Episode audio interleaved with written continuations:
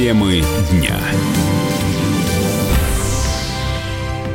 В эфире радиостанция «Комсомольская правда». В студии Дмитрий Белецкий. Мы продолжаем знакомить вас с главными новостями сегодняшнего дня. Итак, в Кремле отреагировали на предложение Русской Православной Церкви упомянуть Бога в Конституции. Как заявил пресс-секретарь президента Дмитрий Песков, этот вопрос будет обсуждать специальная рабочая группа. Вся дискуссия ведется в рамках комиссии, и она должна там вестись. Поэтому в данном случае состав комиссии очень широкий, там высказываются разные точки зрения, формулируются разные предложения, в том числе и это предложение будет там обсуждаться.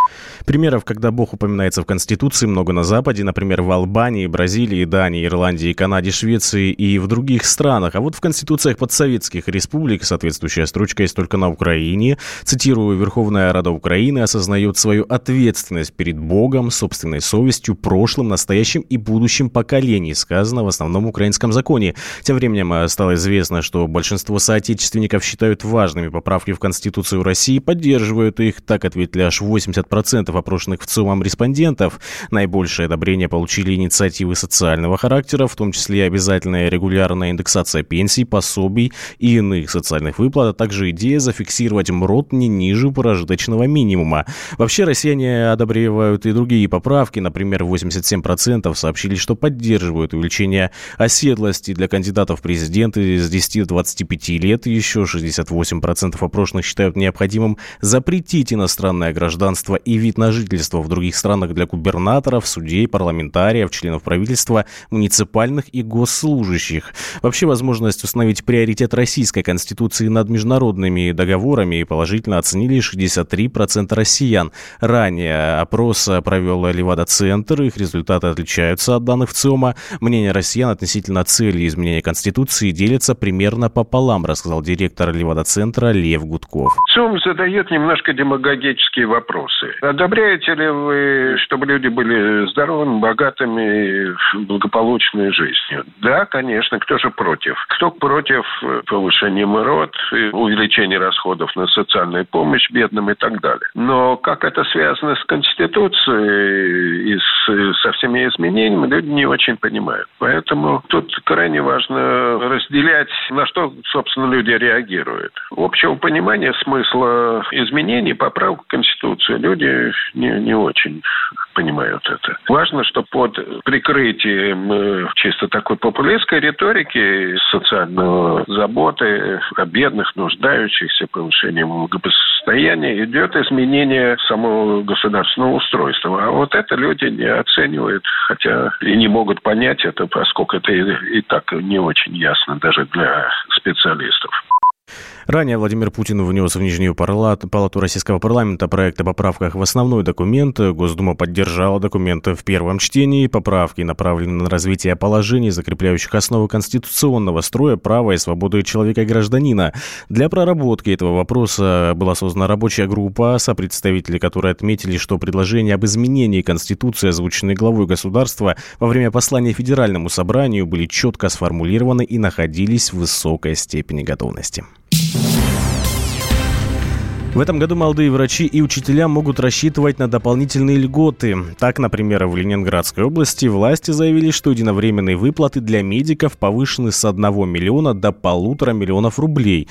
Управляющий партнер юридической компании AVG Legal Алексей Гавришев рассказал, что молодым специалистам льготы предусмотрены по нескольким программам. Ну, здесь речь идет в первую очередь о субсидиях. Субсидии есть двух видов. Соответственно, это субсидии, выделяемые из федерального и регионального бюджета. То есть на данном этапе мы говорим а, по большей части о возможности получить дополнительное финансирование на приобретение или строительство жилья, а также покупку земельного участка. По программе, например, «Земский доктор», которая у нас федеральная. В остальных случаях могут быть предоставлены субсидии через удержание в зарплате, но тут надо понимать, что эти субсидии, по сути дела, представляются в виде кредитов с льготной ставкой, то есть там, например, 5%. Поэтому здесь уже носит такой характер больше, вот, скажем так, эм, льготы именно в возможностях по процентной ставке, а не в как таковых денежных средствах. В случае необходимости получения этих субсидий обращаться нужно вот в органы многофункциональных центров территориальные.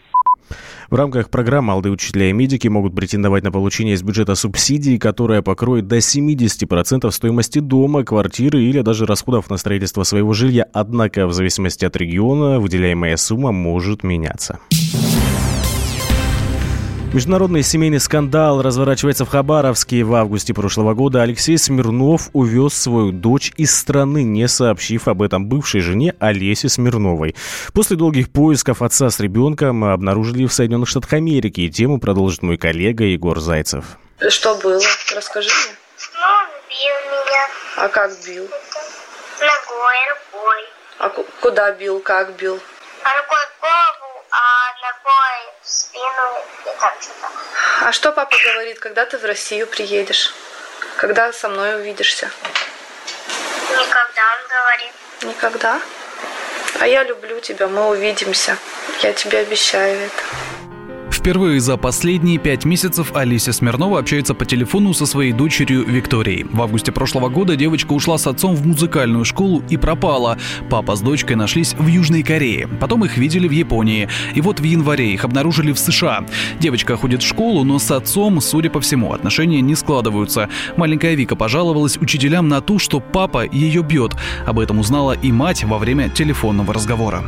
Еще такие прям жуткие, которые я даже пересматривать не могу видео. Это сделанные моим адвокатом, когда она сидит с ней разговаривает и ребенок показывает. То есть она со мной все равно скована, мне не так рассказывает, как ей. Она ей прям ручкой сидит, прям объясняет. То есть психологам я показывала, там у всех сердце разрывается вообще, что ребенок говорит. Но это только для полиции, к сожалению. Вот. Дочь и отец объявлены в международный розыск. Их имена и фотографии есть в списках Интерпола, но пока социальные службы и система образования США бездействуют. Вероятно, это связано с тем, что Алексей Смирнов подал на политическое убежище как гомосексуалист. Он даже проживает с неким дядей Сережей. На детях такая ситуация может сказаться неоднозначно, отмечает психолог Илья Латыпов. Ну, во-первых, э, у детей в этой ситуации часто вырастает уровень тревожности. Ведь очень резко меняется привычная обстановка, а, исчезают значимые близкие, в частности мама, и сменяется вообще место жительства, а то и бывает несколько раз, если родитель, укравший ребенка, перевозит э, малыша э, с одного места на другое. То есть это невозможность адаптироваться, невозможность ни на что опираться, а невозможность предсказать, что будет потом, что будет завтра. Ну, для ребенка это очень стрессовая ситуация, и часто вырастает тревожность. К развитию тревожности может добавиться чувство вины, стыда, нарушение привязанности и в дальнейшем у девочки будут сложности в установлении близких доверительных отношений. Решать эти проблемы придется с психологами и психотерапевтами. Путь к разрешению конфликта взрослых юрист-медиатор Павел Пантелеев видит в переговорах, в которых советуют не загонять отца в угол. Что часто бывает, действительно бывает нередко, когда э, отцы в жестком конфликте для того, чтобы там отомстить, насолить, ребенка забирают, да, проходит там какое-то время, три месяца, полгода, год, и папе трудно с ребенком, папа не знает, чего с ним делать. Ребенок скучает по маме, ребенок капризничает. Да, вот эта вот э, жизнь, о которой папа мечтал с ребенком, не складывается так, как он хотел, да. И папа начинает э, искать способы как-то так вот спокойно, без последствий ребенка вернуть к маме.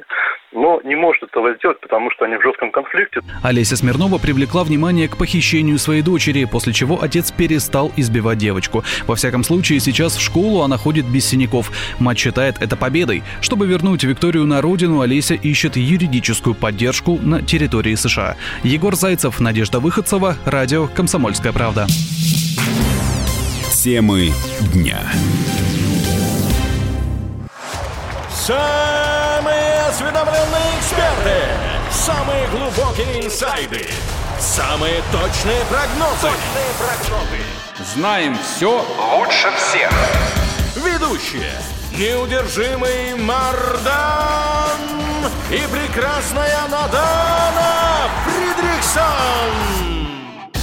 Первая радиогостинная «Вечерний диван» на радио «Комсомольская правда». Два часа горячего эфира ежедневно по будням в 6 вечера по Москве.